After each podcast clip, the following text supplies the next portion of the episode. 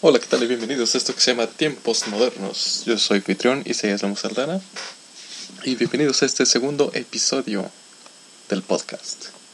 En este segundo episodio vamos a tratar varios temas, como Volver al Futuro, Beast of No Nation, Star Wars y las clasificaciones de las películas.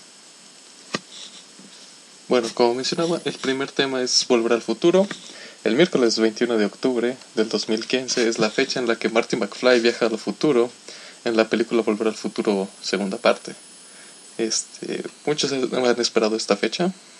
Para muchos es, es, lo pues algo que han esperado con mucha anticipación, incluido yo. Crecí con esas películas y bueno, es, es bueno poder ver eh, el paso del tiempo, ¿saben? cuando se estrenó la película yo ni siquiera había nacido. Y cuando eh, las vi por primera vez esta trilogía, que de hecho es una, una historia bastante curiosa, mi papá es, es, un gran fan de estas películas y él fue quien me, quien me introdujo, entonces solíamos verlos con toda la familia y un buen, un buen momento entre familia. De cualquier forma, y volviendo al tema, es muy interesante ver cómo ha pasado todo este tiempo y muchos están comparando el futuro, como se ve en la película de Volver al Futuro, a cómo se ve en nuestra realidad, eh, pues, la realidad actualmente, eh, el verdadero año 2015. Y como pueden observar, pues no, no todo es igual, en especial la moda, porque eh, pues la moda es esencialmente el futuro como se vería en los ochentas, que es cuando se hizo esa película entonces eso es lo que más ha cambiado. No tenemos hoverboards, desafortunadamente. Eh, pero tenemos, tenemos mucha tecnología, la tecnología ha avanzado mucho, este, mucha gente ya, bueno, ha sido una prioridad trabajar en las hoverboards. También se ha trabajado mucho, es principalmente en, en los tenis de Nike y eh, están haciendo la Perfect Pepsi, que es la película, la bebida que toma Marty allá en el futuro. También es, tómense un segundo para captar el, el impacto que ha tenido esta película. Que 30 años después se sigue hablando de ella. Porque muchas películas de ciencia ficción tratan sobre viajar en el tiempo. Y sin embargo, esta había algo en esa versión del futuro que Robert Zemeckis y compañía idearon que hizo que la gente se, se encariñara mucho. Este, principalmente las hoverboards, no los voy a mentir, esas cosas se ven geniales. Pero la película tiene un encanto que todavía, que todavía permanece, a pesar de ya tres décadas de haber sido estrenada. Y la verdad es que sí, es, yo disfruté mucho esas películas en su momento. Eh, como les comento, era un buen momento para pasar con la familia. Son entretenidas, son 100% ochenteras el soundtrack es fenomenal. Aunque eh, quizá la primera maneja demasiado el complejo de Edipo. Pero la segunda, que es sin lugar a dudas mi favorita, pienso que es la mejor de la saga. Sí, eh, tiene, tiene muchos temas muy, muy interesantes. Este, el efecto mariposa y ver cómo, cómo las pequeñas acciones pueden, pueden generar grandes cambios. Eh, la película fue dirigida por Robert Zemeckis, es por quien no se no, no tenga muy en cuenta su carrera. Recientemente, bueno, sin lugar a dudas, Volver al Futuro es uno de los grandes puntos en su carrera, pero también es el director de Forrest Gump con Tom Hanks, eh, Náufrago con Tom Hanks también. Últimamente había dirigido mucho de animación, pero de motion capture. A mucha gente le molestó, a mí no tanto. Beowulf me gustó no me encantó, me gustó. Y luego volvió a las películas con actores de verdad, con El vuelo, con Denzel Washington, una muy buena película, muy bien lograda, para quien no la haya visto, se la recomiendo. También, ahorita, de hecho, está en sala de cines con En la cuerda floja, protagonizada por Joseph Gordon-Levitt.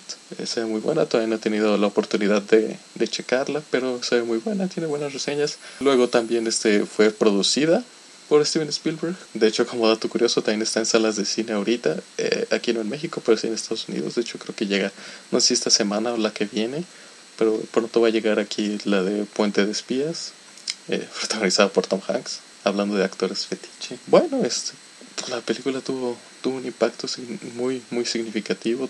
Tan es así que cada año en Facebook podrían ver un post de hoy es la fecha en la que Marty viajó al futuro y por supuesto que no, solo ah, pero al, fin ya se cumplió y muchos están es un buen momento para reflexionar cómo, cómo han pasado estos 30 años ustedes qué están haciendo hace 30 años ¿Qué, eh, cómo era su vida hace 30 años cómo ven que haya evolucionado la tecnología cómo ha cambiado la sociedad en qué punto histórico nos encontramos ahorita es, es un buen momento para reflexionar como pues yo como les comento, no, no, no, no la vi en el cine porque no había nacido, pero cuando la vi pues era un niño y ahorita ya, ya no.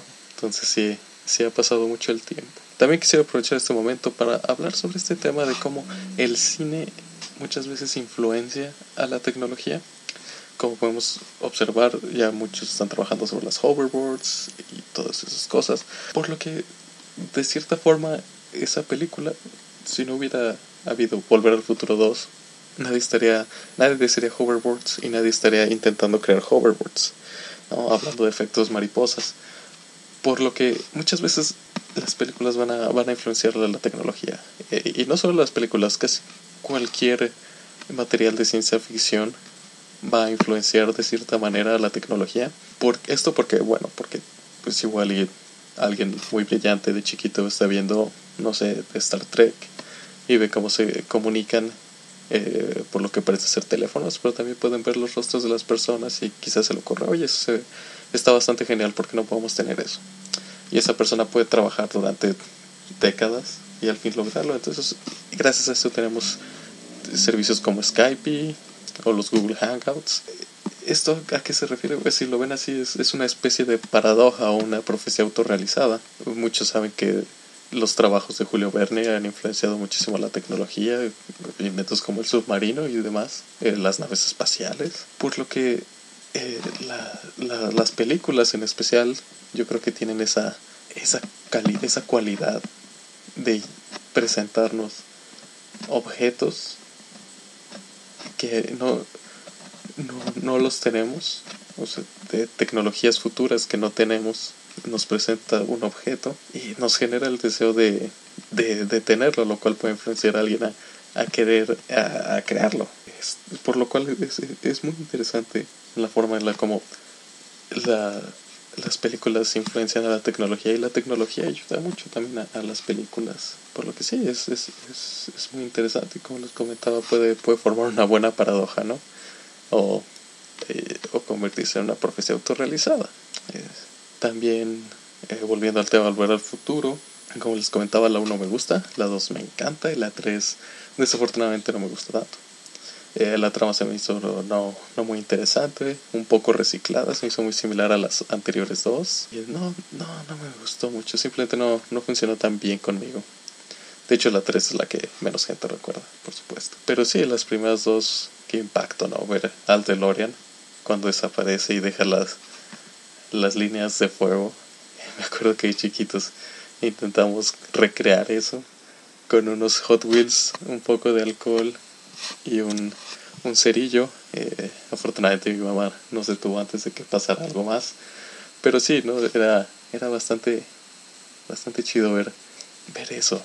Y como, como dato curioso, Spielberg y CMX querían que la máquina del tiempo fuera un refrigerador, pero le, les dio miedo que alguien se que los niños invitando a la película se metieran al refri y pues se murieran. Y por eso eligieron al DeLorean. Y la verdad fue una decisión correcta, ¿no? el DeLorean ya, ya es un auto icónico. Como segundo tema, tenemos a Beast of No Nation. El pasado viernes ya por fin pude ver la película, la primera película original de Netflix, así como mencionaba en el episodio anterior. Este tenía, tiene oportunidades de, de generar algo de voz para colarse ahí en la temporada de premios.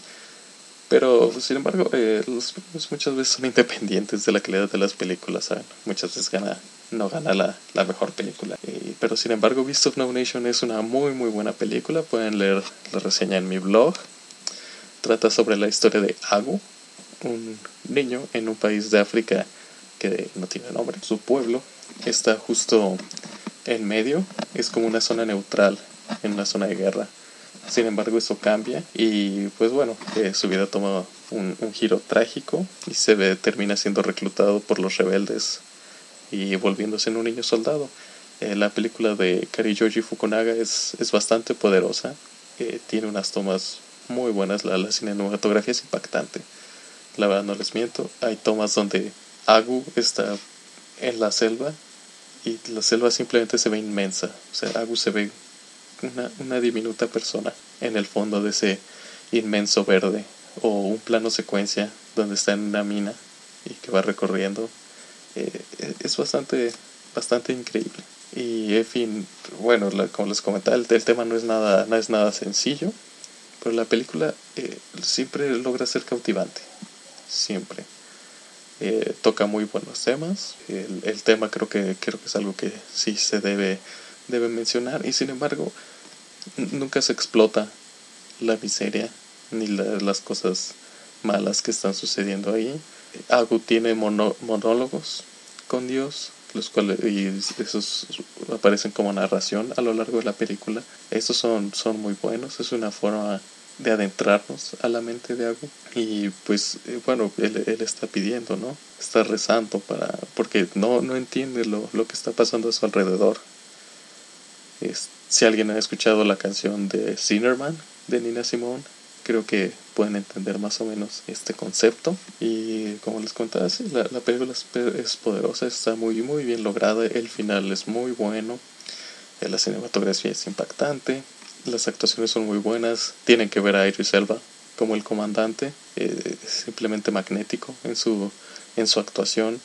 Y la verdad, la verdad es una, es una gran película, una de las mejores del año. Esto no lo digo a la ligera, la verdad es que no. Eh, mi único problema es que la vi, no la vi en el cine, más bien.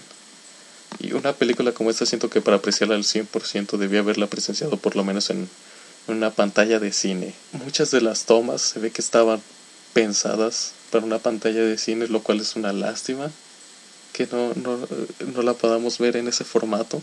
Mucha gente va a terminar viendo esto en su iPad, lo cual es la peor manera de hacerlo. Yo creo, busquen la pantalla más grande que tengan, o que se encuentren, apaguen las luces, eh, traten de asemejar la experiencia lo más parecido como lo harían en una sala de cines.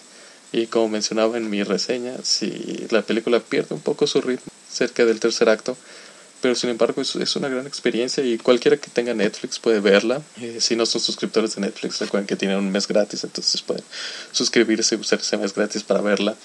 Y ojalá que Netflix siga haciendo esto, es entregar contenido de calidad, como mencionaba en, en el otro episodio. Netflix puede tomar más riesgos, ya que el éxito de sus películas no depende de los iniciales tres días, como es el caso de muchas películas. Si pueden ver Mad Max Fury Road, eh, una, otra de las mejores películas del año, que sin embargo no, no le fue muy bien en taquilla, y esto se ve que compitió el mismo día contra Pitch Perfect 2, la cual arrasó en taquilla. Y este no le terminó yendo muy bien. Digo, ya, ya creo que ya confirmaron que va a tener dos secuelas.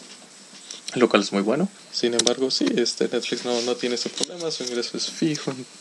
Por lo que si, si entrega algo de calidad solo va a significar que va a generar, que va a atraer a más gente. Entonces es prácticamente un ganar-ganar para Netflix y como les comento, ojalá que sigan haciendo esto, que son películas de calidad, que tienen una clara visión artística, una muy buena producción. Los valores de producción son muy altos. En, ningún momento se ve, se ve chafa. O sea, como les comento, esta es, esta es una película en forma, no un proyecto aparte o no, un experimentillo. Es una película en forma, una muy bien hecha, muy disfrutable. Sin embargo, si Netflix va a seguir haciendo esto, por favor, que también las estrenen en salas de cine. Así, para poderlas disfrutar en su, en su totalidad. Eh, ojalá y que tenga el mismo efecto. Bueno, supongo que va a tener el mismo efecto que House of Cards hace ya tres años, que fue lanzó todo este movimiento de los servicios de streaming que ya están produciendo su propio contenido original. Ya tenemos a Amazon, que gracias también a que ganó un premio con Transparent, por lo que sí, este, eh, ese House of Cards lanzó todo este nuevo movimiento en la televisión donde ya los servicios de streaming lanzan su propio contenido y ojalá también aquí pase, ¿no? O sea, mientras más competencia mejor y ojalá que sea por entregar producto de calidad, eh, buenos productos. Sí, como les comento, sí, Beast of No Nation es, es un aprobado de lo que de lo que se puede lograr con Netflix eh, adelante, ¿no? Que Amazon lo intente, que Hulu lo intente, ¿no? Porque sí, quizá podamos tener mayor calidad en nuestro contenido audiovisual, pero ojalá, ojalá y que lo, lo estrenen en salas de cines, porque sería una lástima perder esa cultura de ir al, cine.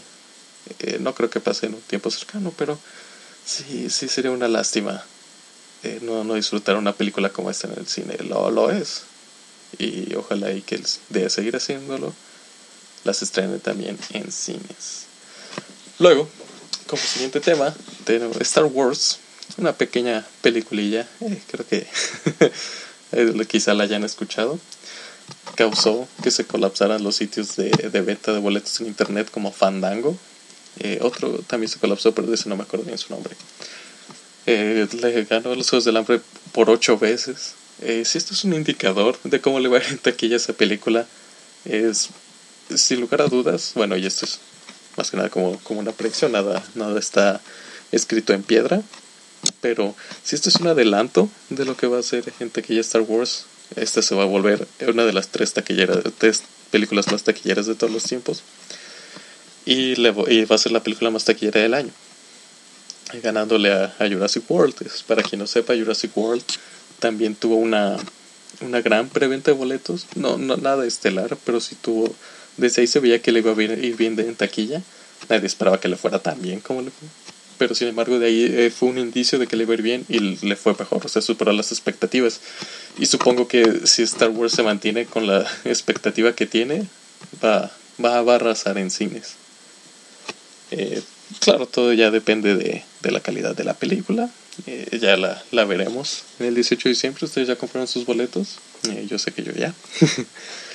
Entonces, eh, sí, es de lo que todos van a estar hablando en diciembre. Y esto es curioso porque como la nostalgia es lo que está vendiendo.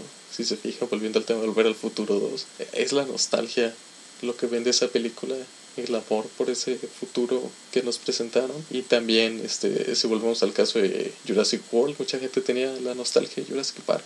Este esta se el marketing fue muy bueno volviendo a las bases de que no esto esto es más como la original las secuelas nunca pasaron este esta es la de neta. Y esa nostalgia tuvo sus frutos. La gente fue a verla eh, porque esta estas películas están, eh, bueno, su, su, su punto demográfico fuerte son las personas entre 30 y 50 años de edad que pudieron presenciar estas primeras películas en cine. Eh, la mayoría de ellos son empleados que ya tienen sus ingresos y quieren volver a tener estas experiencias en el cine. No, no son como las eh, audiencias más jóvenes que ya prefieren el streaming y ver todo desde casa. Y no son como las audiencias más grandes que no les gusta ir a salas de cine. Entonces esta es la audiencia que está pagando y la verdad ha, votado fuerte. Ha, usado bien su, su voto monetario y lo, lo ha demostrado. La, ha, demostrado que la, esta, esta gente quiere ver este tipo de películas eh, sin embargo, pues, no, no, no todo el tiempo la, la nostalgia es lo mejor, pero J.J. Eh, Abrams, quien dirige episodio 7, por si no sabían, eh, está haciendo un muy buen trabajo, al parecer, dándole preferencia a los efectos prácticos que al CGI. Miren, yo no odio las, las precuelas que hizo George Lucas. Episodio 1 sí es bastante chafa. Es, es una película malilla. Eh, pero sin embargo, el ataque de los clones eh, me gustó, francamente. Y la venganza de los Sith también se me hizo disfrutable. Eh, tiene actuaciones considerables y algunos estereotipos raciales que, que son difíciles de ignorar. Sin embargo, no, no, eran malas películas, pero uno de sus principales problemas es que se confiaba demasiado en el CGI y, cómo culparlo, ¿no? Era, estaba muy de moda y si te puedes ahorrar en producción, ¿saben? A la hora de estar filmando, si te puedes ahorrar esos dolarucos, ¿por qué no hacerlo? Y, sin embargo, ya la, eh, la audiencia ha votado y prefiere eh, efectos un poco más, más tangibles, eh, lo, lo, que es bueno. Y también, bueno, J.J. Abrams es un gran fan de Star Wars. hizo un buen trabajo en Star Trek. Soy de los que les gusta más Into Darkness que el, la primera la primer parte del reboot. De verdad me, me gustó mucho. El final no tanto, eh, debo ser honesto, pero sí, por un rato me, me, cautivó, me cautivó bastante. Y se ve por los trailers, sabe, han sabido explotar justamente el elemento de nostalgia necesario con nuevos elementos como para ok, este, si ustedes crecieron con estas películas, aquí hay algo para ustedes, pero también hay algo para la nueva audiencia. Y se ve bueno, y yo creo que las precuelas nunca iban a funcionar porque no, no iban a tener ese sabor que tienen las originales. No iba a haber halcones milenarios. Y esta ya tenemos el halcón milenario, este, a los miembros de la trilogía original. Y todo, todo eso funciona. De hecho, la gente está actuando como si las precuelas no existieran. Y como les comento, esas películas la 1 sí es mala, pero las otras dos no, no lo son. Por lo que ya, ya veremos en diciembre qué, qué tal está. Este, tengan por seguro que van a leer mi reseña aquí y donde emitiré mis, mis pensamientos completos sobre esa película. Sin embargo, todo apunta a que va a ser una película entretenida y que va a ser un éxito rotundo en taquilla. Por último, les quisiera hablar de este tema que he tocado algo en mis reseñas, en especial en la de John Wick y Fury, ya hace un año, eh, que es sobre la clasificación de las películas. Bueno, como ustedes sabrán, en México tenemos la AA, que es para menores, o sea, para niños chiquitos, la A, que es para toda la familia, B que es para adolescentes y adultos, B15 que es para adolescentes de 15 años en adelante, C y que es para mayores de 18 años y D que es para mayores de 21 creo. pero pocas películas obtienen esa clasificación. De hecho, ese es mi punto. Muy, muy pocas películas en México obtienen la clasificación C y la clasificación D. Y para quienes no sepan, esas son las únicas clasificaciones restrictivas que tenemos. ¿Esto a qué se refiere? que si bien de B15 dice que es para adolescentes de 15 años en adelante, esa, esa clasificación es solo una recomendación. O sea, te recomendamos que si tienes más de 15 años esta película es apta para tu edad, pero si tienes 8 años y pagas puedes entrar.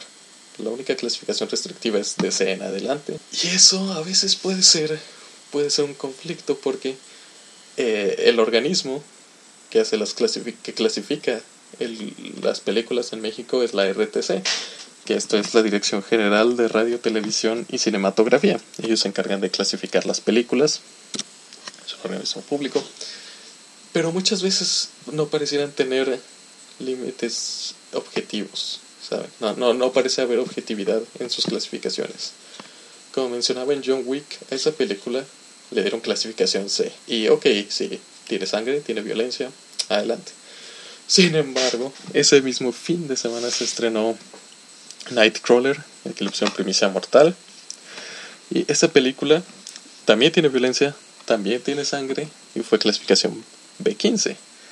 Eh, y de hecho, este, la, la acción en John, la, digo, la violencia en John Wick es una violencia de, de acción, ¿no? O sea, es, es estilizada, no, no, no, no pretende no pretende tener un elemento de shock para la audiencia. Sin embargo, la violencia que se muestra en Nightcrawler es más psicológica y pretende perturbar a la audiencia. Eh, esto por lo que vuelve más que se sienta más violenta Nightcrawler que John Wick. ¿Y a qué se debe esto? La verdad no sé, pero muchas veces pasa que las películas de estudios más grandes como Warner Bros logran obtener clasificaciones más benévolas que las películas independientes o de que no vienen apadrinadas por estudios tan grandes. También fue el caso de Kikas y su secuela, que esas ambas obtuvieron clasificación C y bueno, Kikas en el 2010 creo que fue. Abrió en el verano contra Toy Story 3 y la destrozaron en taquilla. Porque, eh, como mencionaba, la, clasificación es restrictiva, lo que te limita muchísimo a tu audiencia. Aquí, que hacer una película básicamente para adolescentes, y tenía sangre, pero no, no era nada fuera del otro mundo, ¿no? Nada, nada que no veas en un juego de Call of Duty. Entonces, esto sí muchas veces me conflictúa, porque una película se llama Drive, de Nicholas Winding Refn, protagonizada por Ryan Gosling y Kerry Mulligan, también Oscar Isaac. Esa película aquí fue clasificación B15 y contiene una escena muy explícita de una persona quejándole el cuchillo en la garganta a otra y como un personaje le aplasta el cráneo a otra con sus botas. Esa película obtuvo clasificación B15. Eh, a la función que fui había una familia, bueno, era una pareja con un niño chico y pensaron igual que era tipo Rápidos y Furiosos, quizá con un poco más, un poco más violenta. Pero sí, cuando empezaron a apuñalar a alguien en la garganta y podías ver gráficamente cómo el cuchillo entraba y salía derramando sangre por todos lados, se salieron corriendo de la sala. También lo mismo pasó en Fury. El estudio detrás de esa película Sony Pictures, eh, protagonizada por Brad Pitt y dirigida por David Ayer. Y esa película también no tuvo clasificación B15 cuando los primeros minutos es una persona apuñalando a alguien en la cara de manera explícita y luego para que en las siguientes no sé si es la segunda o tercera escena alguien limpiando el pedazo del rostro de una persona de un tanque. Esta película era brutal. Y también había niños en la sala. Esto aquí aquí bueno ¿qué, qué es lo que les quiero, les quiero decir que supongo que la, la RTC debería tener parámetros más objetivos para delimitar a qué película se le da una clasificación C y a qué película se le da B15 para abajo. Eh, y también, no sé, de, este, poner eh, avisos de, de, de que, cuál es el contenido de la película y exponer por qué a una película se le da la clasificación que se le da. Para solo, y solo para efectos comparativos. En Estados Unidos el organismo encargado de estos es la MPAA, que es la Motion Picture Association of America. Y ellos eh, al menos tienen la decencia de decir por qué le pusieron una película clasificación R. Bueno, ellos tienen G, PG, PG13 y R. 13 es muy similar a A, B y B15. es similar. no, no, es que sean iguales. Es, este, pero esas todas son restrictivas y la clasificación R eh, no, no puede entrar ningún, ningún no, no puede entrar nadie si, o solo pueden entrar adultos y menores acompañados con, por un mayor de edad, lo cual también lo vuelve una, una clasificación restringida, como aquí. Sin embargo, aquí parece ser que, solo para compararlo aquí con México, y esto de nuevo solo es para efectos comparativos, no estoy diciendo cuál es mejor y cuál es peor, este solo estoy diciendo cómo son las cosas. Aquí muchas veces películas que allá son clasificación R, acá obtienen clasificación B15. Parece ser que la clasificación B15 es la coladera para muchas de estas películas que son muy violentas, pero eh, les comento esto igual que sea una coincidencia o no. Pero sí, muchas veces que hay un estudio grande de esa película, dígase Warner Bros., con Kingsman, eh, Sony, con Fury, eh, parece obtener clasificaciones más benévolas. Y les dan, terminan dándoles clasificaciones B15. No se expone porque, bueno, al menos no en cartelera, no al alcance del público en general. Y hay gente que termina entrando que la verdad tenemos una muy mala cultura sobre las clasificaciones. Es, la gente no, nos informa de qué tipo de película va a haber. Y sí, muchos terminan, entrando a ver películas que quizá no, no eran adecuadas para la edad de algunos de sus acompañantes. O a veces pasa al contrario, ¿no? Películas menos violentas terminan recibiendo clasificaciones restrictivas, que sea la clasificación C. Y, termina, y películas mucho más violentas terminan con una clasificación B15. En el caso de Kingsman este año, lo lograron quitando la escena de la iglesia, lo cual fue una lástima, ya que esa escena es no solo es la mejor escena de la película, es la mejor escena de acción de esa película, eh, pero también nos, nos deja ver cuál era lo, lo malvado que era el plan de Valentine y era una gran escena y aquí la quitaron solo para que fuera clasificación B15 y por lo tanto pudiera tener más ganancias. Luego la reestrenaron con sin censura y bla bla bla. Sin embargo, sí, estas cosas sí no, no las entiendo. Me gustaría que hubiera un parámetro objetivo de decir, bueno, ok, si tienes desnudos y sangre, C si no tienes desnudo ni sangre, B15. O si tienes un desnudo y poca sangre, bueno, B15 y así, ¿no? Pero no, desafortunadamente no lo tenemos y sí es una lástima que muchas veces se condene una película que puede no ser tan violenta como muchas otras y obtener clasificación C y estar condenada a una, a una mala taquilla y posiblemente a que esa película pues no, no tenga el éxito que muchas veces se merece. Y todo porque se le dio una clasificación que muchas veces a mi, a mi juicio es errónea. E, eso sí, eso sí me molesta. Y bueno, devolviendo al caso de Estados Unidos, no es que ya sean santos o que, que su sistema de clasificaciones sea perfecto. De hecho, muchas veces todo lo contrario. Si ustedes ven las películas de Wes Anderson, eh, son películas familiares. Eh, sin embargo, por tener uno que otro insulto y desnudos, obtienen clasificación R. Moonrise Kingdom, que es en esencia una, una película de niños, bueno, eh, una película de niños. Las películas de Wes Anderson no, no merecen estar encasilladas en, en géneros. Pero sin embargo es una película que sin problemas puede ver un niño y esa película fue clasificación R. También el Gran Hotel Budapest, clasificación R. Y todas sus películas creo que, excepto por Fantastic Mr. Fox, han sido clasificación R, y lo cual no, no entiendes que una película así puede obtener esa clasificación cuando tienes eh, Los Indestructibles 3, ese es un caso muy gracioso, que eh, se la pasan matando gente y sin embargo por no tener desnudos ni insultos, eh, bueno, insultos clasificación R como fuck, obtuvo una clasificación PG-13.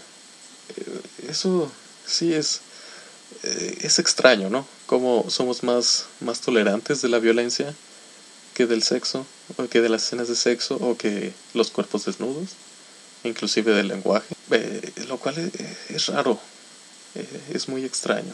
Y bueno, ustedes, ¿ustedes qué opinan al respecto de estos temas? ¿Creen que la RTC debería manejar programas más objetivos de clasificación de sus películas?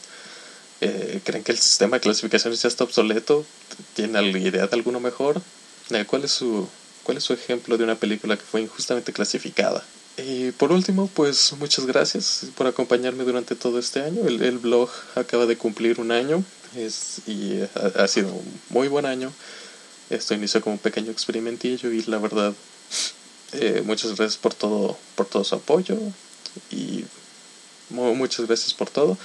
Eh, seguiremos lanzando contenido. El chiste es que esto crezca y vamos a, seguir dándole. Ojalá y nos acompañen durante otro año y ya, ya verán que el futuro depara, depara grandes cosas. Nos vemos.